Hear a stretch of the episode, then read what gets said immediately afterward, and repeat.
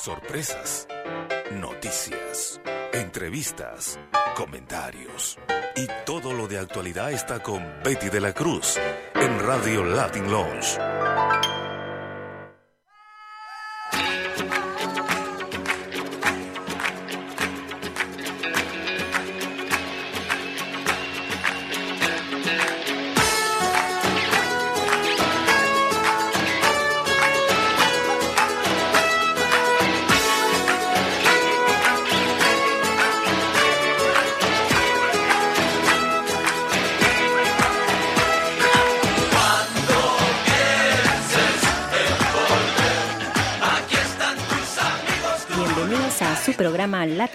Le saluda Betty de la Cruz en la conducción y Ronald Geppel. Latin Launch, programa que informa a nivel nacional e internacional por las ondas radiofónicas de Orange 94.0 FM y vía internet www.094.at. Si comenzamos el programa de hoy día miércoles y con una sorpresa en especial para todos ustedes en Latin sacar tormentos de tu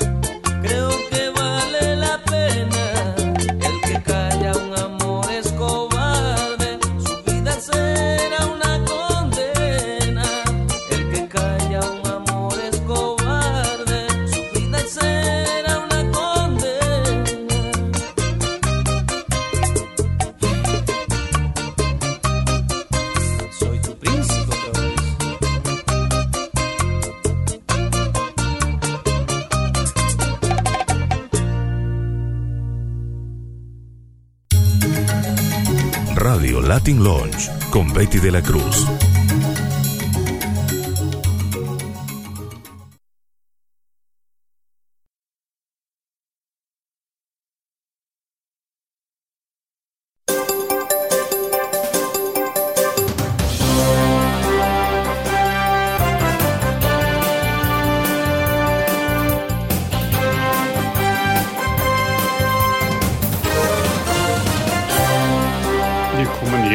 Zu einigen Nachrichten aus der lateinamerikanischen Welt, einige Informationen vom Nachrichtenportal Amerika21.de.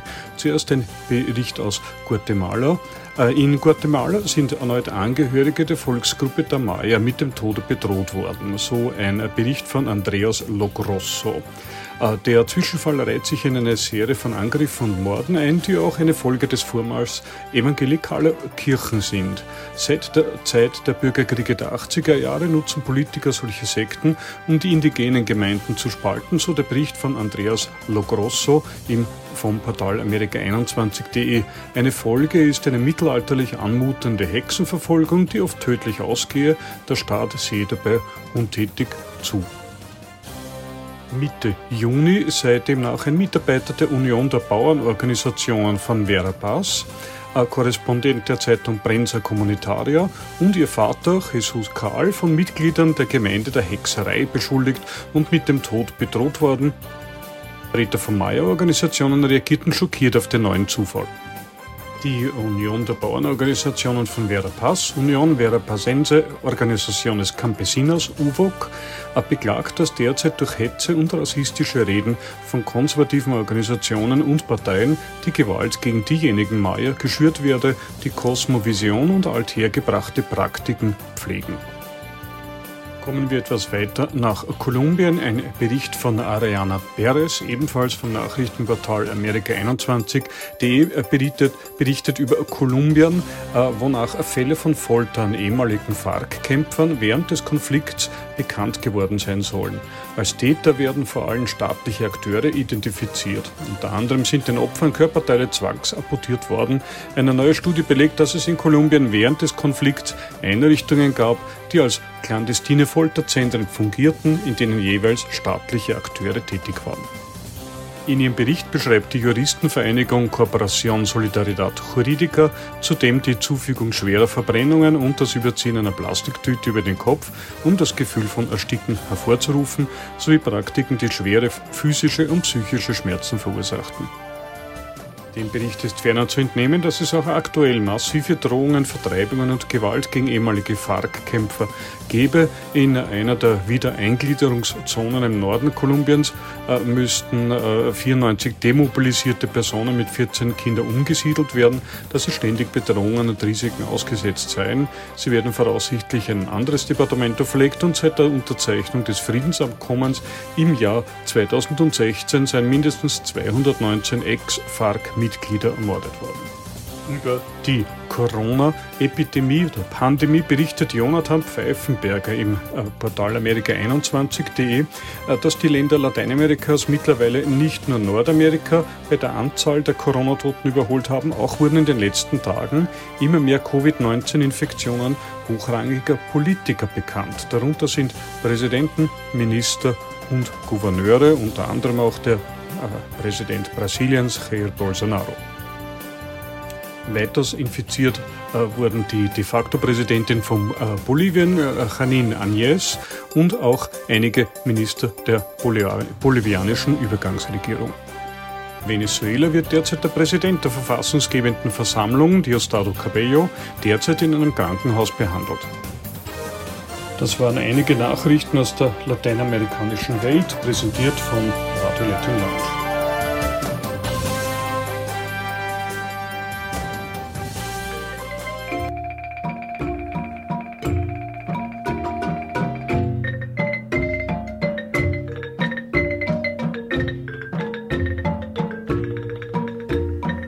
Jetzt zu Corona-Zeiten, jetzt im Sommer 2020, äh, kommen die Österreicher äh, immer mehr auf die Idee, äh, in Österreich zu bleiben und das Risiko eines Auslandsaufenthalts bzw. die Risiken der Rückkehr zu vermeiden. Äh, man muss aber dazu nicht über die Grenzen Österreichs und Europas hinausgehen, um fremde Kulturen zu sehen und äh, sich damit zu beschäftigen. Äh, in Niederösterreich, in Mistelbach, gibt es jetzt die Möglichkeit, die Kultur und die Welt der Maya näher zu sehen. Radio Latin Lounge berichtet hier und war an Ort und Stelle.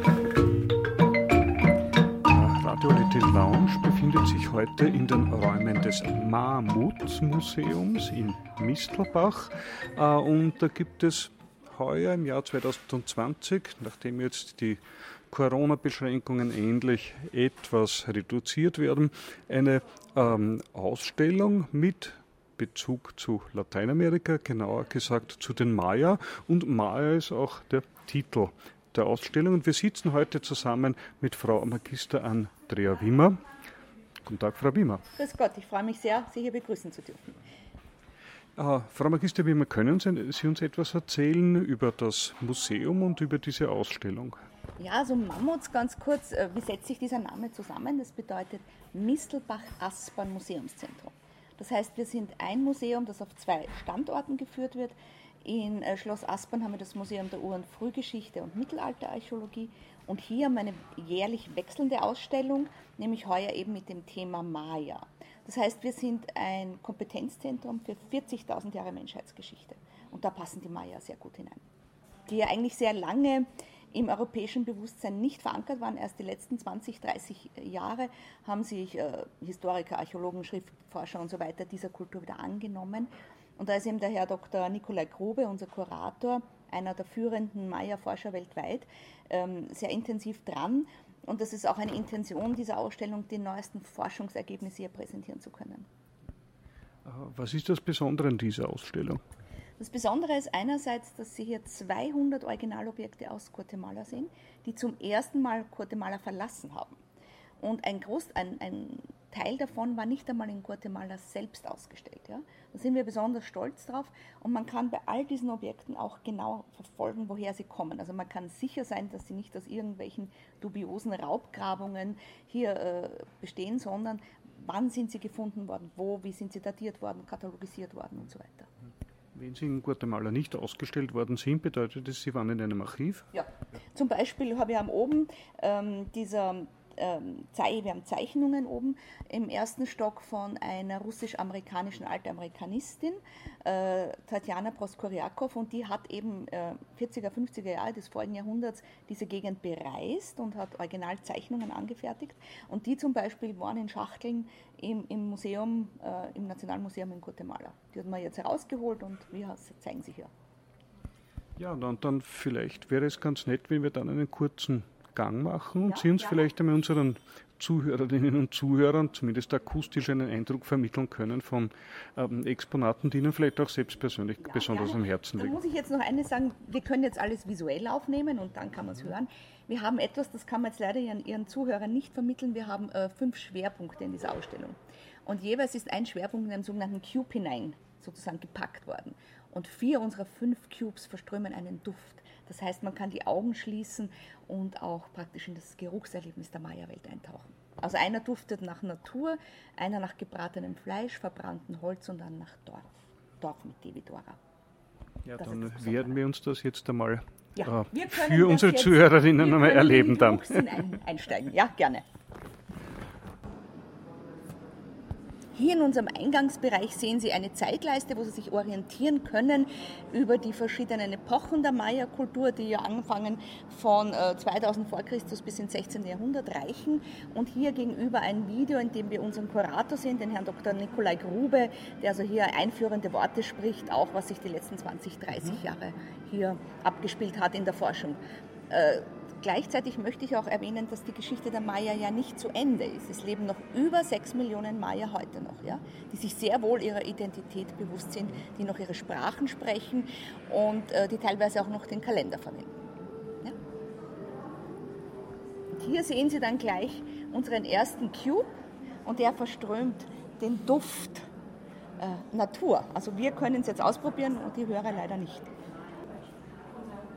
Ich möchte Ihnen hier ein Räuchergefäß vorstellen. Rituale waren ja sehr wichtig bei den Maya. Ja? Dann, wie gesagt, die Ordnung der Welt, äh, das war alles ein Geschenk der Götter. Und die Götter muss man ja bei Laune halten. Und wie macht man das am besten? Indem man Rituale abhält und Opfergaben beibringt, also ihnen darbringt. Und äh, zwar war das Wichtige das Blutopfer. Also keine Menschenopfer, wir sind nicht bei den Azteken, das möchte ich hier nur klarstellen. Die Maya war das, bei den Maya war das Blutopfer das Entscheidende und zwar das Blut, das sich der König abgezapft hat. Aus äh, Zunge oder Ohrläppchen oder auch aus dem Genitalbereich. Ja? Und da wurden dann äh, Papierstreifen damit getränkt und dann zusammen in einem Räuchergefäß mit Kopal zum Beispiel, das ist ein, ein Harz eines Baumes, ein sehr wohlriechendes Harz, wurde das verbrannt und sozusagen dieser aufsteigende Rauch ist dann die Nahrung der Götter. Ja? Und wir sehen hier dieses sehr schöne Räuchergefäß. Man nimmt an, es ist ein alter Schöpfungsgott, weil er diese Blume am Kopf trägt. Ja? Er ist gekennzeichnet eben mit dieser sehr prägnanten Nase, den großen Augen, diesem Buckel, den er hinten hat. Man nimmt an, es ist ein alter Schöpfungsgott, der auch für die Entwicklung bzw. die Gründung der Schrift verantwortlich ist. Und hier daneben, das persönlich gefällt mir sehr gut, das ist ein Teller, es zeigt den tanzenden Maisgott. Sie müssen sich vorstellen, Mais war ja die Kulturpflanze schlechthin, das Nahrungsmittel schlechthin und daher haben sie auch eine äh, große Liebe zur Maispflanze und vor allem zum Maisgott gehabt. Und also wenn also das Maiskorn in den Boden fällt, dann schlummert es eine Zeit lang und dann keimt es ja im Frühling wieder hinauf, als eine zarte Pflanze, wie auch der Maisgott immer wieder aus der Unterwelt aufsteigt. Ja? Und wenn diese Pflanze sich dann im, im Wind wiegt, dann dachten die Maya, hier tanzt der Maisgott. Und der Maisgott wird also hier in dieser tanzenden Pose dargestellt, wie die, Mais, die junge Maispflanze sich sozusagen im Wind hin und her wiegt. Hat es, wenn wir beim Thema Mais sind, hat es bei der Maya auch so ein Getränk gegeben, so wie in, in, in bei, den, bei den Inka, dieses Chicha de Chora, das, das zerkaute Mais, der, der zerkaute fermentierte Mais, der dann in einen Behälter gegeben wurde, in so eine Art alkoholisches Getränk. Na, Sie haben Agavensaft zum, zu Alkohol verbraut. Sie haben natürlich schon Maisbrei, zum Beispiel äh, Maisbrei, äh, gerührten Maisbrei haben Sie in Kakao zugesetzt. Ja, da, Kakao war eigentlich das Getränk, aber vor allem der Oberschichte. Ja, also dieses gemeinsame Kakao trinken, müssen Sie sich vorstellen, die sind bei Zeremonien, Staatsbanketten sind die so lang sind die gesessen und haben Kakao getrunken aus einem wirklich großen Trinkgefäß, der mit Hieroglyphen beschriftet war und das haben sie von einem zum anderen weitergereicht. Das weiß man, weil man Zahnabdrücke gefunden hat auf diesen Bechern. Ja? Natürlich glaubt man auch oder nimmt man an, dass auch natürlich die normale Wohnbevölkerung Zugang zum Kakao hatte. Aber diesen hohen Stellenwert, ja, dieses gemeinschaftliche Trinken, das war eine, Trink eine Sache der Oberschichte. Aber Kakao war das, das edle Getränk schlechthin. Das ist so wie für uns heute Champagner oder Rotwein. Das war damals der Kakao. Ja? Gesünder. Naja, man hat auch Kakao fermentieren lassen, dann war er leicht alkoholhaltig. Das muss man auch sagen. Das könnte man probieren. Ja. das könnte man probieren. Ich meine, sie haben Kakao auch Chili zugesetzt oder eben Maisbrei oder Honig, wie man das heute eigentlich auch noch tut. Ist heute auch sehr in Mode, nicht? Also Schokolade mit, mit Chili zum Beispiel. Ja? Also nichts Neues eigentlich. Ja? Oder auch hier sehr interessante Objekte, Objekte aus Silex. Sie sehen, das sind schon sehr spannende Objekte hier geschnitzt. Und äh, da nimmt man an, weil ich meine, sowas zu schnitzen, das geht ja nicht von heute auf morgen. Ja? Da braucht man Fingerfertigkeit. Die Maya hatten ja kein Metall, sondern die haben alles mit, mit, äh, mit Sand, indem sie also zum Beispiel Obsidiansplitter drinnen hatten, mit Wasser. So haben sie äh, gearbeitet. Also sowas zu schnitzen, da braucht man schon eine Fertigkeit, da braucht man Geduld. Und diese Objekte hat man sicherlich nicht zum Spaß gemacht und sie weisen auch keine Gebrauchsspuren auf. Das heißt, man nimmt an, sie waren Opfergaben. Den Göttern eben hat man das dargebracht. Oder hier ein anderes sehr schönes Gefäß, ein Räuchergefäß in Form des Jaguargottes. Der Jaguargott auch ein sehr wichtiger Gott. Er ist der Gott der Unterwelt, des Feuers und des Krieges. Des Feuers finde ich auch deshalb sehr spannend, sozusagen, es wird in diesem Gefäß geräuchert und er ist der, Krieg, äh, der Gott des, des, Feuers, das heißt, er geht so praktisch in sich auf. Ja? Äh, daran zu erkennen, dass es der Jaguargott ist, an diesem Band, das über der Nase und unter den Augen verläuft, hier an der ähm, Fledermaus, ein Geschöpf der Dunkelheit der Nacht und an diesen, diesen Fortsätzen rechts und links vom Mund.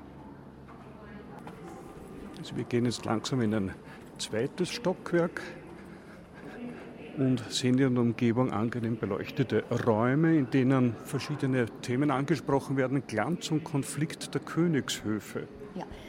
die Maya waren ja politisch kein geeintes Volk, sondern sie hatten sehr viele verschiedene Staaten, Königreiche und das Zentrum jeden Staates war natürlich der König, ja? und zwar der Gottkönig.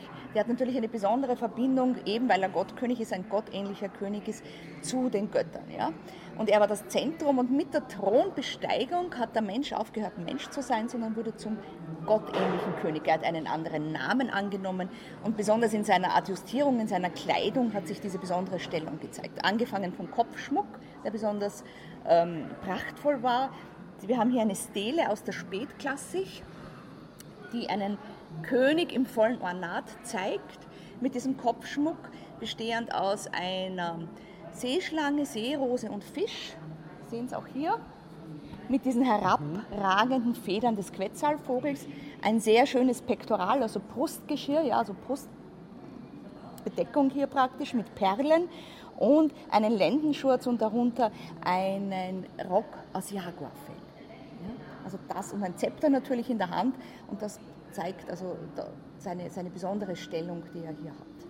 Und all diese Objekte, die Sie hier in der Vitrinen sehen, beziehen sich auf, dies, auf, dieses, auf den Luxus, der an diesen Königshöfen vorgeherrscht hat. Ja. Hier zum Beispiel einen sehr schönen großen Teller mit einer Hieroglyphe drinnen und diese Hieroglyphe bedeutet kostbar. Und man nimmt also an oder man kann annehmen, dass man in so einem großen Teller vielleicht Maisbrote, die ja sehr kostbar waren, hier an der Königstafel zum Beispiel serviert hat. Also edles Porzellan sozusagen mhm. am Königshof. Und dann vor allem Schmuck. Wir haben hier sehr schöne Objekte aus Jade.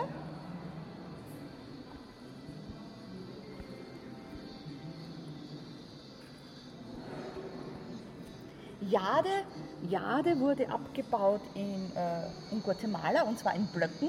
Man hat vor allem die grüne Jade abgebaut, weil die Farbe ist natürlich ein Symbol für den Maisgott. Es gibt auch weiße Jade, braune Jade. Man hat die grüne genommen in diesen Blöcken.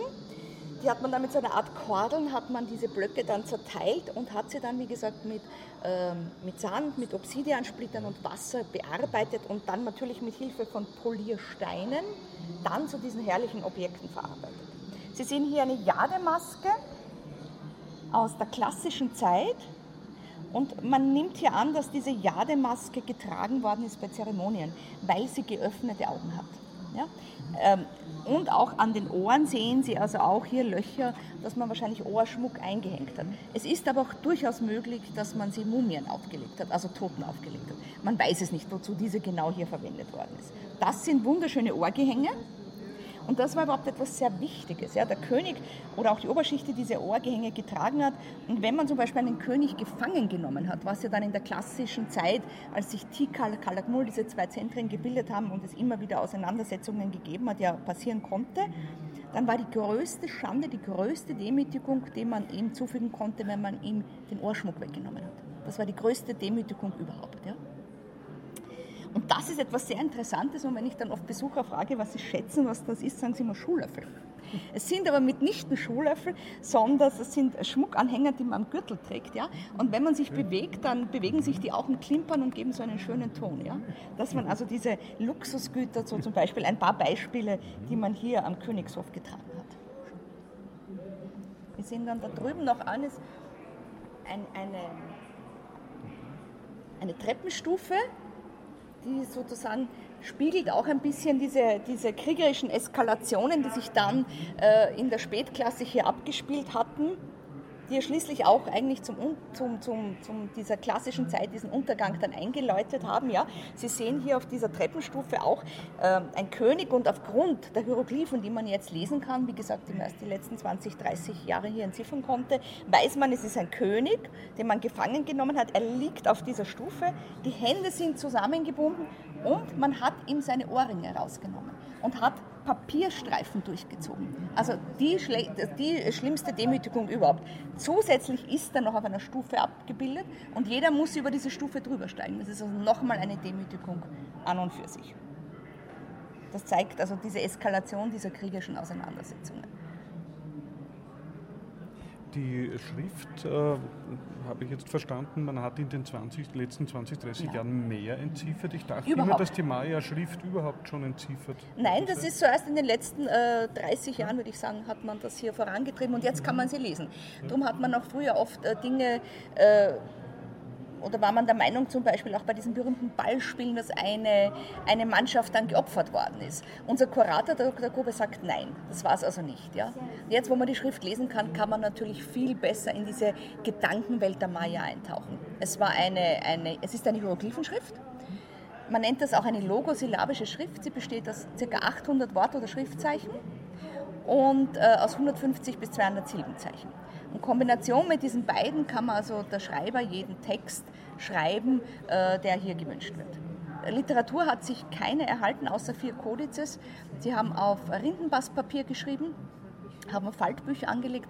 Das ist natürlich durch das Klima natürlich verloren gegangen, aber man muss leider auch sagen, durch die Missionierungswut der Europäer ist hier sehr alles vernichtet worden. Wie gesagt, vier Kodizes sind heute nur mehr in Museen. Eins in Mexiko und die anderen drei in europäischen Museen. Also in Guatemala selbst nicht. Nein, in Mexiko ist eines. Ja. Ja, also das wären da hinten diese Zeichnungen, die ich am Anfang angesprochen habe, die man in, in Kisten im Museum gefunden hat, dieser Altamerikanistin. Und diese Zeichnungen sind eigentlich deshalb auch für uns äh, so wichtig, weil natürlich, als die diese archäologischen Stätten bereist hat, die natürlich ganz anders ausgesehen haben, als sie das jetzt 60, 70 oder 80 Jahre danach tun. Ja? Also die, die Städten, die jetzt natürlich anders ausschauen. Das sind also wirklich originale Zeichnungen, die sie angefertigt hat. Das Einzige, das sie auch natürlich wollte, sie wollte schon Kunstwerke auch damit schaffen. Das muss man schon sagen. Aber für den Historiker sind sie schon wertvoll, weil die Städten heute nicht mehr, nach 40, 50, 60 Jahren natürlich nicht mehr so aussehen. Nee, natürlich durch die Verwitterung und so weiter, durch, mhm. durch irgendwelche Raubbau, so haben sich diese archäologischen Städten natürlich verändert. Nicht? Sie müssen sich vorstellen, die 30er, 40er, 50er Jahre des 20. Jahrhunderts ist die dahin gereist. Mhm. Nicht? Und im tropischen Regenwald, dieses Klima, dieses Blätterdach, das hinterlässt natürlich Spuren an diesen archäologischen Städten. Nicht? Natürlich hat man äh, die Maya verfolgt, man hat sie getötet, man hat sie so nicht gut behandelt, das muss man natürlich sagen. Nicht? Ich meine, jetzt, seit wir, Sie wissen alle, die Friedensnobelpreisträgerin Anfang der 90er Jahre, Rigoberto Menchú, ändert, versucht man das schon zu ändern. Also mit politischen, friedlichen Mitteln hier gegenzusteuern, das muss man natürlich schon sagen. Und die Maya haben eigentlich das muss man auch sagen. Die haben eigentlich eine, eine Konstanz in ihrer Entwicklung, in ihrer Traditionsentwicklung, was ihre Ernährungsweise betrifft, ihre Sprachen äh, betrifft. Ja? Also die sind sich jetzt ihrer Identität schon bewusst. Aber natürlich hat, sind sie zu diesen armen Indios von den Europäern von der Kolonisierung ausgemacht worden. Das muss man natürlich sagen. Und der zweite wichtige Maya-Forscher, oder sagen wir ein, ein Grundstein der hier damit angefangen hat, ist der deutsch-österreichische Theobert Mahler. Er ist mit Maximilian von Mexiko, dieses französische Arbeit, äh, Abenteuer, ähm, das für Maximilian erst schlecht ausgegangen ist, wie man weiß, ist er mit Maximilian von Habsburg ist er da hinübergegangen, hat sich in dieses Land verliebt und hat es mit seiner Kamera bereist und hat diese Städten fotografiert. Auch natürlich Schätze, wenn man sich das anschaut. Ist das seine Kamera, die man hier sieht? Ja. ja. Wir haben nur Originale hier. Und Sie sehen hier in, dieser, in diesem Bildband, leider können das Ihre Hörer jetzt nicht sehen, sehen wir also hier die Bilder, die er gemacht hat. Also auch schon sehr eindrucksvoll, weil Sie sich vorstellen, Ende des 19. Jahrhunderts im Dschungel mit dieser Kamera herumzumarschieren. Aber wie gesagt, wunderbare Aufnahmen. Eine Kiste mit Balken so von drei, ungefähr 30 cm im Kubik. Ja. Ich hatte eine, Sie, wie schwer das ist? Nein, das weiß ja? ich nicht, muss ich gestehen, das weiß ich nicht. Aber ich hatte eine, eine, eine, eine Kindergruppe da und die haben gesagt, das schaut aus wie eine Ziehharmonika. Die konnten sich das gar nicht vorstellen. Oder hier zum Beispiel, hier haben wir noch ein, ein Gefäß. Und zwar hat sich ja dann die Keramik im Anfang der Postklassik geändert. Also vorher hat man äh, Keramik, sie hatten keine Töpferscheibe, die Maya, haben alles mit der Wulstechnik getöpfert, das ist auch eine ziemliche Herausforderung. Und die besonders schönen verzierten Objekte, die waren natürlich der Oberschichte vorbehalten. Der einfache Mensch hat also ganz einfache Trinkgefäße und dergleichen gehabt. Und das hat sich dann in der Postklassik hat sich das geändert. Es wurde im großen Stil wurde Keramik angefertigt und zwar jetzt auch Bleiglanzkeramik. Ja? Man hat also Blei zugesetzt, dass man hier diesen, diesen schönen Glanz hat. Das kam dann auch mit einem geänderten Handelsstrukturen, die sich hier abgezeichnet haben. Und das sind so Rastelgefäße, die hatten hier unten in diesen Schlitzen, hatten die so Kügelchen drinnen. Ja, dann haben die also so, wenn man sie bewegt hat, so ein Geräusch von sich gegeben, zum Beispiel. Hier zum Beispiel ein sehr schönes Trinkgefäß in diesem schönen Maya-Blau. Man weiß immer dieses schöne Maya-Rot von den, von den ähm, Malereien her, von den Beschriftungen her und so weiter, von den Stoffen her, die sie ja heute auch noch weben. Aber es gibt auch dieses schöne Maya-Blau. Zum Beispiel hier in diesem Gefäß. Gibt es ein Exponat, wo Sie sagen, das war wirklich die komplette Überraschung? Das hätte man sich nie gedacht, dass es Also für mich So persönlich gibt. ist es die Jademaske, muss ich sagen. Das ist für mich eines unserer Prunkstücke. Aber ansonsten finde ich alle, also ich finde auch diese Urne hier, Sie sehen mit einer Urne mit einem Jaguarkopf, ja. Der Jaguar, der immer wieder vorkommt, die man mit diesen, mit diesen Zähnen, ja, wie er so seinen Rachen aufreißt. Oder auch mit den Pfoten, ja, also die ausschauen wie eine Raubkatze, ja. Also die Liebe zum Detail ist hier so wirklich doch sehr schön dargestellt, finde ich. Also ich finde alles, jedes Objekt für sich ist eine Schönheit. Für mich persönlich. Ja, dann vielen Dank. Äh, Gibt es noch etwas, was Sie unseren Hörern noch gerne äh, mitgeben wollen?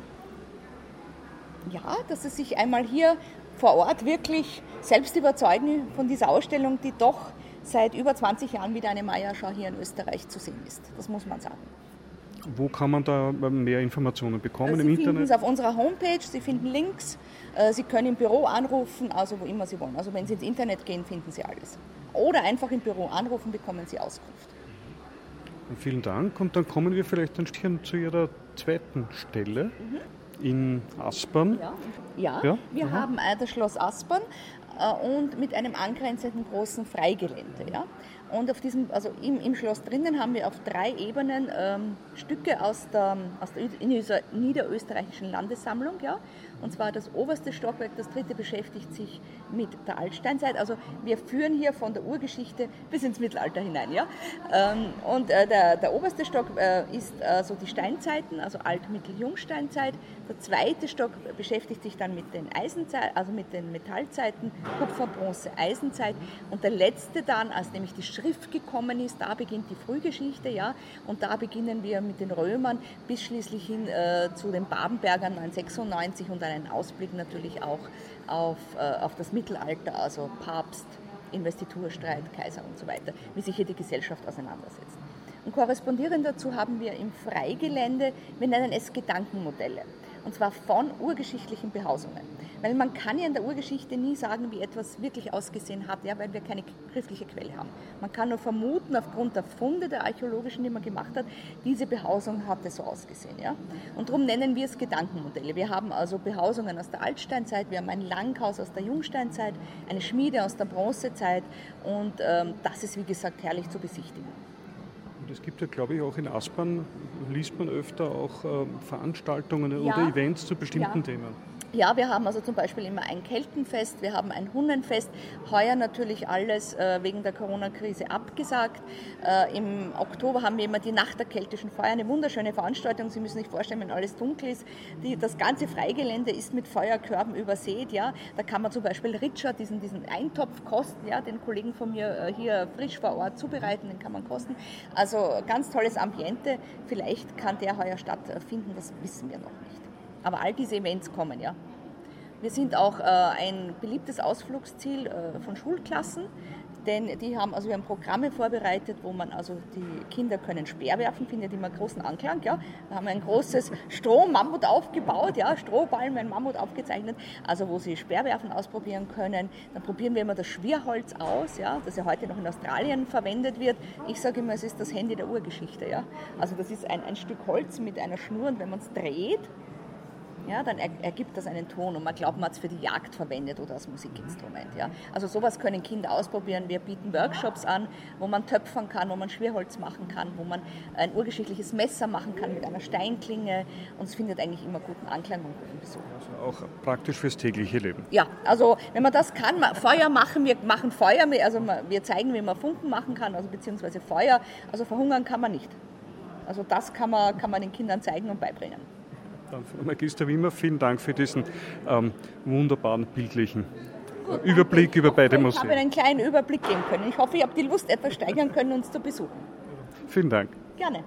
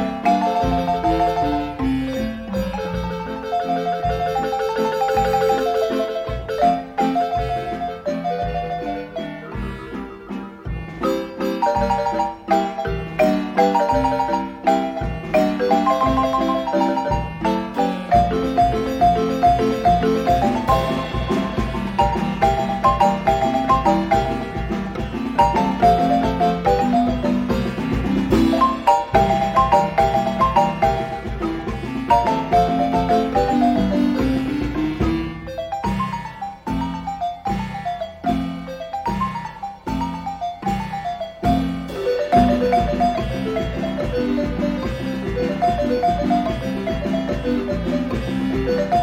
you.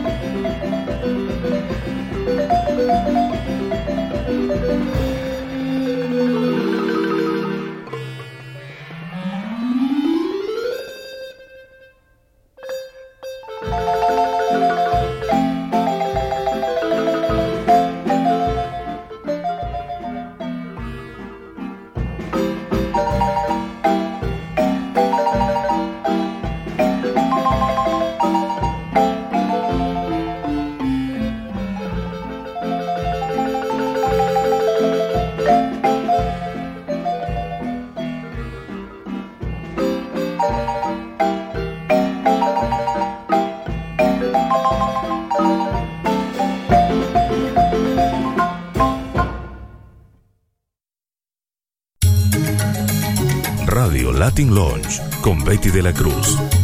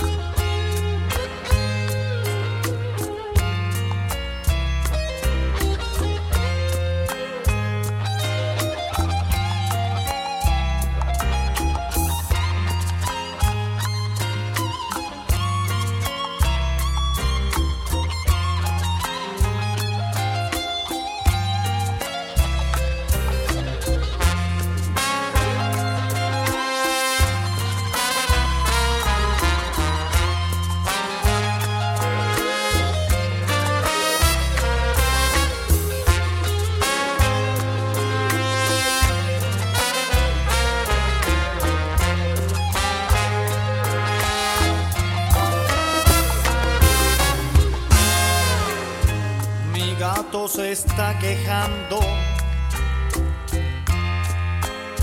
Ya no puede vacilar.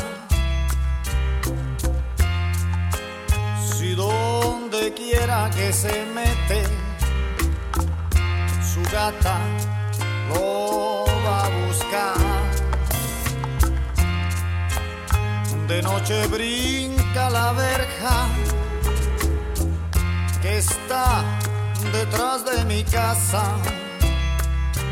a ver si puede fugarse sin que ella lo pueda ver. Y no tan pronto, y no tan pronto está de fiesta. Silvestre felino tiene que embalar a correr. Esto si es serio, mi amigo. Oye, qué lío. pero el lío se va a formar cuando mi gatito sepa y es y es tan simple la razón que al que a su gata le cuenta al que a su gata le dice es nada más que un ratón. Un ratón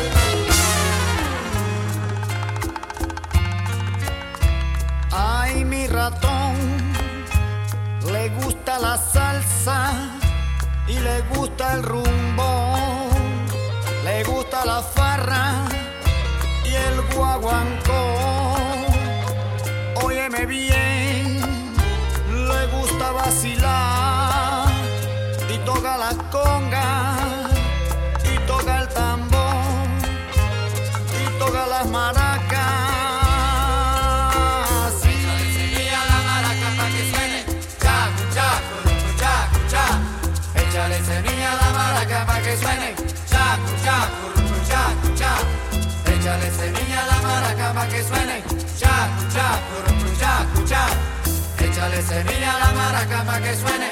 Chacu, chacu, rucu, chacu, cha. Rucu, chay, chay, chay, ya. Chacu, chacu, rucu, chacu, cha. Rucu, cha, rucu, cha, rucu, chay, ya.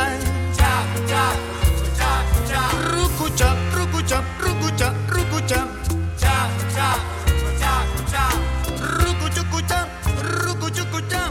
Chacu, chacu, rucu, chacu, cha. Rucu, cha, rucu, cha,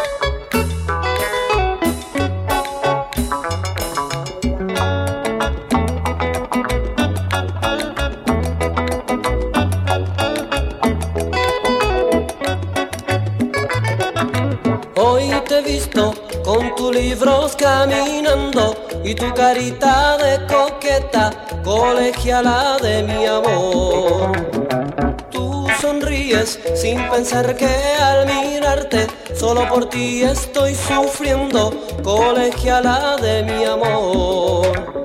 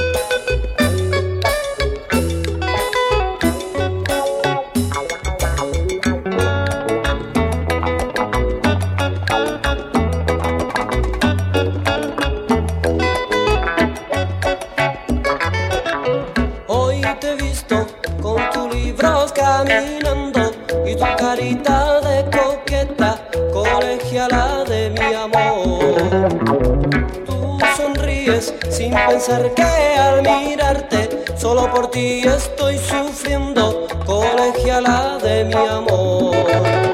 Colegiala, colegiala, colegiala linda, colegiala, colegiala no sea tan coqueta, colegiala mentime que sí, colegiala, colegiala, colegiala linda, colegiala, colegiala no sea tan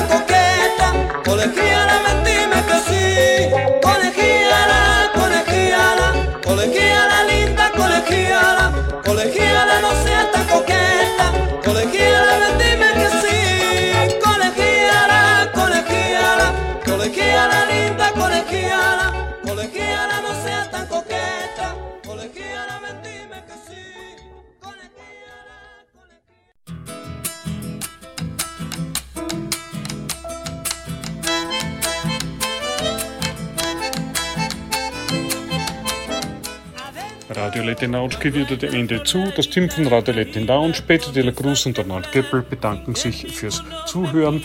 Äh, unsere Sendungen, die äh, dienstags um 14 Uhr und mittwochs um 19 Uhr ausgestrahlt werden auf der Welle von Radio Orange, gibt es natürlich auch großteils zum Nachhören auf der Seite von Radio Orange. Nähere Informationen über das Kulturgeschehen im Zusammenhang mit Lateinamerika nachzulesen und auch zu hören auf der Facebook-Seite von Dela Cruz PT. Wir wünschen noch eine schöne und angenehme Woche. No hay hermanos, no hay parientes del amigo ni que hablar, solo el cariño de madre, eso sí es verdad. Chacarera me han pedido la